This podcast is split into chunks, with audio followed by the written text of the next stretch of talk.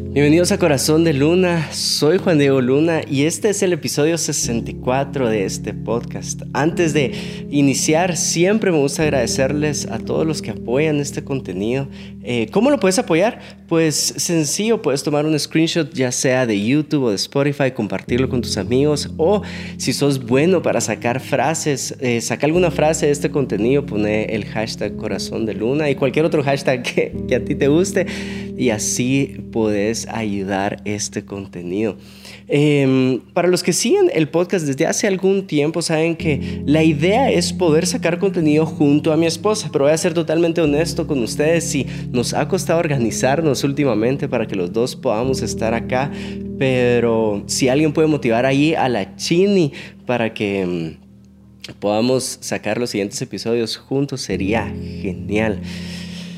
Bueno, dicho eso, em, hoy vamos a estar hablando acerca de algo que ha inquietado mucho, mucho, mucho mi corazón por las últimas cuatro semanas y quiero dejarlo acá en este podcast para que quede eh, grabado. Para, para poder ver un antes y un después y cómo el Señor ha podido obrar eso en mi corazón y en nuestro corazón para las siguientes semanas. Hoy vamos a estar hablando acerca de le puse mascarilla a mi corazón. Sin darme cuenta, le puse mascarilla a mi corazón. Y para eso quiero que vayamos a Juan 15, versículo 12. Jesús está diciendo esto. Este es mi mandamiento, que os améis unos a otros como yo os he amado. 13, y es un versículo que muchos de nosotros lo sabemos de memoria. Y si tú eres parte de casa de Dios, incluso está en nuestra visión como iglesia. Mira lo que dice, nadie tiene mayor amor que este que uno ponga su vida por sus amigos, que uno entregue su vida. Creo que si has estado suficiente tiempo en la iglesia, has escuchado esta frase de tenemos que dar la vida. O Señor, aquí está mi vida. O hemos hecho alguna oración y le decimos, Jesús, heme aquí, envíame a mí, a donde tú quieras yo voy, aquí está mi vida. O frases como, te firmé un contrato en blanco, Señor, o no te pongo ninguna condición. Eh, aquí está mi vida para tu servicio, para el servicio de las demás personas. Y teniendo esto en mente, hace unas semanas pudimos tener un retiro con el equipo pastoral de Casa de Dios, nos apartamos eh, lejos de la ciudad, nos fuimos una noche eh, para buscar al Señor y pues hacer la agenda de este año, el propósito de este año y qué queremos lograr por las siguientes semanas y los próximos meses. Y pudimos leer un libro, La cuarta dimensión de John Cho. Y agarramos el capítulo 4, si no estoy mal, donde John Cho, si no sabes quién es John Cho, John Cho fue el primer pastor a nivel mundial de llegar a un millón de miembros. Cuando él escribe la cuarta dimensión, si no estoy mal, tenía, eh, había llegado a no sé cuántos de miles de personas, si no estoy mal, eran como 70 mil personas en sus diferentes iglesias. Es, es una, una cosa loca en Corea del Sur. Y mm, él escribe pues todo toda la clave de fe que ha tenido el ministerio para ver este crecimiento del ministerio. Y en el cuarto capítulo habla acerca del rema, como la palabra de Dios en un momento específico, para una persona específica, se cumple. Y él define así rema. Pero en este capítulo lee una historia que me dejó inquieto y quiero compartirla contigo, leerla contigo para que también te deje inquieto a ti. Mira lo que dice. Página 85 de la cuarta dimensión, primera edición. Dice así. Esto sucedió durante la guerra de Corea cuando 500 pastores fueron capturados y fusilados inmediatamente y 2.000 iglesias evangélicas fueron destruidas. Esta es la persecución que la iglesia está recibiendo en, Corea del Sur. Los comunistas se portaron sádicamente con los pastores. La familia de un pastor fue apresada en Incheon, Corea, y los líderes comunistas los sometieron a lo que ellos llaman un tribunal del pueblo. En esos famosos tribunales, los acusadores siempre preguntan, ¿este hombre es culpable de tal o cual crimen y por ese crimen debe ser castigado? ¿Qué dice el pueblo? Y la respuesta es invariablemente, unánimamente, sea castigado. En esa ocasión, ¿qué les digo? Los comunistas cavaron un gran hoyo y pusieron dentro al pastor y a la esposa y a varios de los hijos. El líder del pueblo dijo entonces, date cuenta, lo que está pasando acá es que están persiguiendo a las iglesias, están destruyendo las iglesias. Captaron a un pastor, a su familia y ahorita están dentro de un hoyo teniendo ese tribunal del pueblo. Y mira lo que dice el líder del grupo. dice, ustedes, Señor, durante todos este, estos años ha engañado al pueblo con esa superstición de la Biblia. Si usted quiere ahora retractarse públicamente delante del pueblo y arrepentirse de su equivocación, usted, su esposa y sus hijos serán libertados. Pero si persiste en su superstición, usted y toda su familia serán enterrados vivos. Adopte usted su decisión. Prácticamente le estaban pidiendo que negara a Jesús y negara la enseñanza de la Biblia. Los chicos, los hijos dentro del hoyo comenzaron a llorar diciendo, papi, papi, piensa en nosotros. El autor hace una pausa y te dice, piensen en eso, amigos y hermanos míos. ¿Qué hubiéramos hecho nosotros en su lugar? Yo soy padre, está diciendo el autor, yo soy padre de tres hijos y prefiero ser arrojado al fuego antes que verlos sufrir tan inicuamente. Este padre fue conmovido profundamente, se adelantó y dijo, le dijo a la persona, sí, sí, voy a negar, voy a negar mí. Pero antes que pudiera terminar su frase, la señora, la madre gritó, mi amor, di que no. Y dirigiéndose a los hijos, esa valiente mujer dijo, cállense chicos. Esta noche vamos a cenar con el Rey de Reyes y Señor de Señores. La misma madre comenzó a cantar y a guiar a sus hijos en el himno, en presencia de Cristo voy a estar. Su rostro voy a ver cuando al fin en plena gloria mi alma le contemplará. Al final todos se unieron en el canto triunfal, los comunistas comenzaron a echar paladas de tierra, pronto los hijos quedaron cubiertos hasta el cuello.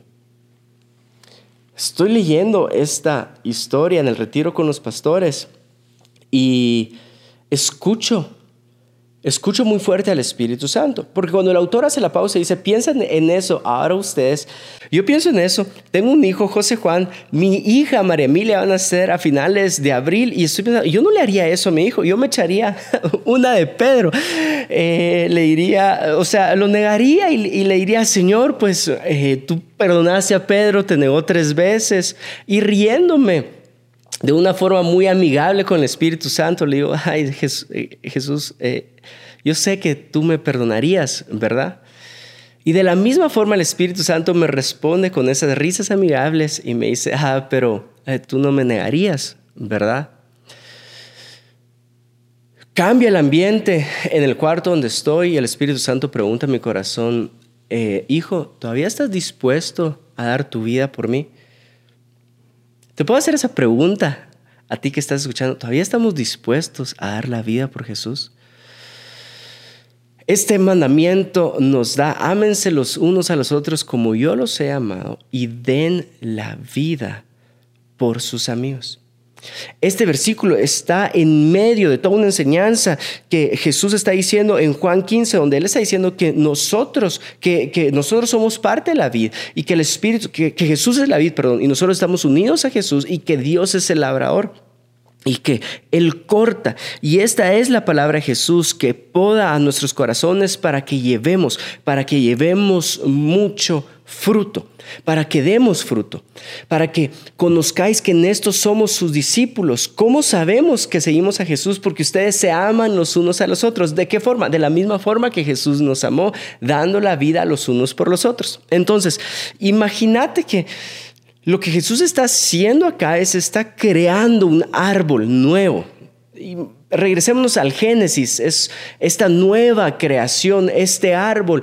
Y este árbol eh, que está creando se llama iglesia. Y tal vez el tronco es grande como una ceiba y las ramas somos nosotros y nosotros que damos su fruto. ¿Cómo, cómo, sabemos que damos mucho fruto? Pues así se reconoce el fruto que nos amamos los unos a los otros. ¿Alguna vez te has hecho esa pregunta? Cuando Jesús dice, quiero que lleves mucho fruto. A ver, Juan Diego, quiero que lleves mucho fruto. ¿Qué significa esto de llevar mucho fruto? Si Él me dice, quiero que lleves mucho fruto en este podcast, ¿qué significa llevar mucho fruto? ¿Qué significa que tú con tu empresa, con tu familia, lleves mucho fruto? ¿Qué es lo que Jesús realmente está diciendo con que quiero que lleven mucho fruto?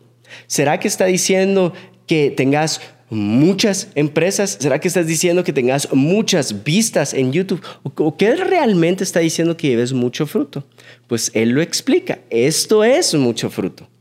Que cada vez que tú hagas algo, nazca de esta razón pura, espiritual del reino de los cielos, que se llama dar la vida por los amigos. Un nuevo mandamiento les doy, que den la vida por sus amigos. Un mensaje a los amigos por otros, unos por otros. Y cuando te das cuenta, la Biblia está llena de estas historias. Cuando alguien está dispuesto a dar la vida por alguien más, provoca una ola de milagros, como Naaman. Cuando la sierva vio la lepra, ella propuso una solución que fuera con el profeta. La esposa ayudó también a Naamán, su jefe ayudó, sus subordinados ayudaron, todos ayudaron, todos agregaron un poco para que Naamán pudiera haber un milagro. Como los amigos cuando bajaron del techo en una casa, fueron cuatro que provocaron el, milagro en un paralítico, unos dando la vida por otros. ¿Sí? Y yo sí creo que nosotros podemos provocar esta ola de milagros cuando nos movamos, nos movamos para dar la vida por otros. Y solo tenemos que acercarnos, acercarnos un poquito más a las personas que amamos. Hay dos historias con las cuales el Espíritu Santo me ha estado inquietando con esta frase, Juan Diego, todavía estás dispuesto a dar la vida por los amigos. Y la primera te conté fue este pasaje que leí, o esta historia que leí en la cuarta dimensión de Yonggi Cho. Pero unas semanas atrás me pasó algo eh, impactante, podría decir. Íbamos en el carro con mi esposa y a mí, mi esposa es la que maneja, a mí no me gusta manejar, ella está manejando. Tenemos una llamada en el Bluetooth del carro con una persona que le andábamos trayendo consuelo porque estaba viviendo un momento de luto, le, andábamos, le estábamos preguntando cómo estaba, cómo había vivido ese proceso, en qué podíamos ayudar a esta persona. Mi esposa va manejando y a media llamada hace un grito para adentro. ¿Sabes cómo son esos que hace? Se asusta, no puede gritar porque estamos teniendo una llamada seria con la otra persona, no podemos interrumpir la conversación. Yo volteo a ver para saber qué fue lo que llamó la atención a mi esposa y puedo ver cómo una moto termina de caer en el suelo y una mujer se queda postrada en el pavimento. No se mueve la mujer. Uno sabe que algo malo había pasado porque Normalmente en esos accidentes la persona se levanta rápido y empieza a sobarse o empieza a quitarse el polvo de encima o a buscar si tiene alguna herida, pero no, no fue el caso. Quedó totalmente postrada en el pavimento. Mi esposa se voltea a mí y me hace esa mirada con ojos de, ¿vas a ir a asistirla? ¿Y cómo les explico que yo me quedé paralizado, quieto?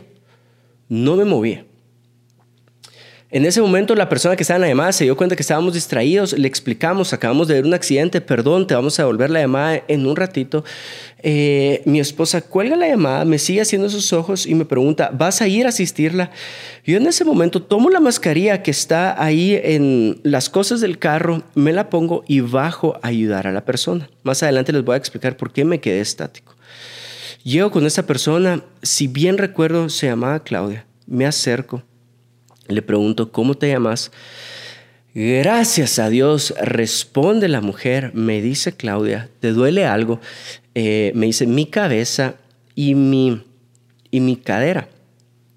Por alguna razón sé que si no tengo esta preparación médica o esta preparación de primeros auxilios, prefiero no mover a la persona hasta que lleguen los bomberos. Al rato se empezaron a juntar, eh, ya habían como cinco personas, uno de ellos llamó a los bomberos, uno de ellos era de la iglesia, se acerca y me dice así entre dientes, pastor, ¿usted fue quien aventó? yo le digo, no, no fui yo, eh, ayudémosla. Al ratito llegaron los bomberos, mi esposa ya se había parado, se bajó al semáforo. Una mujer había visto todo lo ocurrido en el semáforo y le dice, eh, mi esposa le pregunta, ¿un carro la aventó? Y le responde, no, no la aventó nadie. Cuando ella cruzó, giró mal el timón, se cayó, pero nadie la aventó. Y escucha esto, dice, gracias a Dios vino un muchacho de bigote que parecía un médico recién graduado. y yo no soy ningún médico, eh, pero agradezco que la mujer me haya dicho muchacho. por lo menos me quitó un par de años encima. Y la mujer la levantaron, los bomberos, se fue, solo se había sacado el aire, no pasó a mayor cosa, me subí al carro y en ese momento sentí esta profunda necesidad de confesarme con mi esposa. Y le dije, mi amor, ¿te diste cuenta que dudé, que no fue una reacción irla a ayudar de una vez? no agarré la mascarilla y me la puse para ayudarla, sino que tuvo que pasar unos buenos minutos y mi esposa motivándome, exhortándome a que la fuera a ayudar para, para ir a ayudarla. Eh, y te quiero decir por qué. Cuando yo vi a esa mujer postrada en el pavimento, lo único que podía pensar era en lo siguiente. Yo no quiero esta imagen en mi cabeza por los siguientes meses o el resto de mi vida de tener que asistir a una mujer que tal vez estaba en sus, en, sus últimos alientos. Em, si puedo ser honesto contigo, solo estaba pensando en mí. Solo estaba pensando en mí. En lo que yo tenía que lidiar. En cómo mi mente eh, iba a, sufrir los siguientes meses. Yo no estaba pensando en la necesidad de esta mujer. Y por alguna razón, cuando tomé la mascarilla, pude ver como esta imagen, Dios hablándome a través de imágenes, como que si yo le estuviera poniendo una mascarilla a mi corazón. Y le puse una mascarilla a mi corazón sin darme cuenta. Estoy en el carro confesándome con mi esposa y es la segunda vez que el Espíritu de Dios me hace la pregunta en las últimas semanas. Juan Diego, ¿todavía estás dispuesto a dar la vida por los amigos? Y no te imaginas qué tanto me ha incomodado esa pregunta de parte del Espíritu Santo hacia mí. ¿Todavía estoy dispuesto a dar la vida por Él? ¿Todavía estoy dispuesto a dar la vida por los amigos? Pareciera que, que estaba pensando mucho en mí cuando le dije, ah, Jesús, yo sé que tú me perdonarías si te negara como Pedro. Y Él, pero, pero tú no me negarías, ¿verdad? Y esta vez donde eh, el Espíritu me hace la pregunta, ¿todavía estás dispuesto a dar la vida por las demás personas? me acerqué, me tuve que acercar. Y de, una forma, los siguientes días, Dios me llevó a este versículo, a esta historia en Lucas 10, 25, cuando le vuelve a decir a un maestro de la ley religiosa cuál es el mandamiento más importante. Con eso arrancamos, con eso seguimos, que demos la vida por los demás. Mira cómo, cómo reprende a este maestro por la ley religiosa, a este maestro de la ley religiosa. Cierto día, Lucas 10:25, un experto en la ley religiosa se levantó para probar a Jesús con la siguiente pregunta, Maestro, ¿qué debo hacer para heredar la vida eterna? Jesús contestó, ¿qué dice la ley de Moisés? ¿Cómo la interpretas? El hombre contestó, amarás al Señor tu Dios con todo tu corazón, con toda tu alma, con toda tu fuerza y con toda tu mente, y amarás al prójimo como a ti mismo. 28, correcto, haz esto y vivirás. El hombre quería justificar sus acciones, entonces le preguntó a Jesús, ¿y quién es el prójimo? ¿Y quién es el prójimo? Entonces viene Jesús y de una forma hermosa le cuenta esta historia, la historia del buen samaritano. Le dice, había un hombre que iba de camino, pero cuando iba de camino vinieron unos ladrones, lo asaltaron y lo dejaron medio muerto en el camino. Y pasó un sacerdote, si no estoy mal, y vio a la persona medio muerta, pero no lo quiso asistir y siguió de largo. Pasó alguien que también trabajaba en el templo, lo vio, pero no lo quiso asistir, no se quiso acercar a la persona y siguió de largo. Pero pasó este samaritano que vio a la persona que estaba medio muerta y se acercó se acercó y tomó lo que tenía él, vino y aceite, curó sus heridas y lo llevó a un mesón y le dijo al mesonero, hazte cargo de él y cuando yo regrese te pagaré todo lo que gastes para cubrir la necesidad de él. Y le dijo, bueno, ¿quién te parece que mostró misericordia? Y el experto en la ley religiosa no pudo mencionar la palabra samaritano. Y te voy a explicar por qué. No pudo mencionar la palabra samaritano, solo dijo aquel que mostró compasión. El que mostró compasión, él fue el que dio la vida. Allá, haz esto, haz esto y vivirás. Obviamente, esta historia toma diferente realidad para mi corazón por lo que acabo de vivir viendo a esta mujer en el suelo. Yo no me quise acercar porque no quería lidiar eh, con lo que pensé que iba a lidiar y tal vez me identifico más con ese sacerdote que se acercó y no quiso ensuciarse las manos. No quiso acercarse. Y te puedo dar te puedo dar tres consejos. Ya voy a ir aterrizando esta enseñanza. Te puedo dar tres consejos para que sigamos dando la vida por nuestros amigos. El primer consejo o las tres preguntas que puedes hacer hacia tus amigos es lo siguiente. ¿Cómo estás? ¿Cómo estás? Creo yo que podríamos ser una mejor iglesia si preguntamos cómo estás más seguido. No cómo estás para salir del paso, sino cómo, cómo realmente estás, cómo estás en tu matrimonio, cómo estás en tu economía. Eh, ¿Te puedo ayudar con algo? La segunda pregunta que puedes hacer, o sí, la forma en la que puedes acercarte a las personas necesitadas, le puedes decir, ¿puedo ayudarte en algo? ¿Puedo servirte en algo? Si nosotros practicáramos eso de mejor forma, nos pondríamos en una posición para dar la vida por los amigos. ¿Puedo servirte en algo? En el proceso que estás pasando, ¿puedo servirte en algo? Y de la misma forma podemos eh, ejemplificar este samaritano. ¿Puedo ser, ¿Tengo algo en mis recursos que pueda poner a tu disposición? El samaritano sacó vino que tenía y sacó aceite que él tenía para curarle las heridas. Muchas veces tú y yo tenemos algo en nuestros recursos que podemos utilizar para el servicio de las demás personas. ¿Puedo servirte en algo? Y por último, la tercera pregunta que podemos hacer para seguir dando la vida por nuestros amigos es, ¿puedo acompañarte? En el proceso que estás viviendo, puedo acompañarte. Tal vez me quedé sin recursos o no tengo los recursos que tú necesitas, pero puedo acompañarte en medio de tus celebraciones, puedo acompañarte en medio de los lutos que estás viviendo, puedo acompañarte en el proceso que está viviendo tu matrimonio, puedo, puedo, puedo acompañarte en lo que estás viviendo. Ahora, si ponemos estas tres preguntas en práctica en nuestra vida, vas a ver cómo seguimos y seguiremos siendo esta iglesia que pone este mandamiento, que es amar a las demás personas, amar a Dios, pero también amar a las personas como a nosotros mismos. Hay gente que le gusta sacar entre las parábolas esta tipología de Cristo Jesús.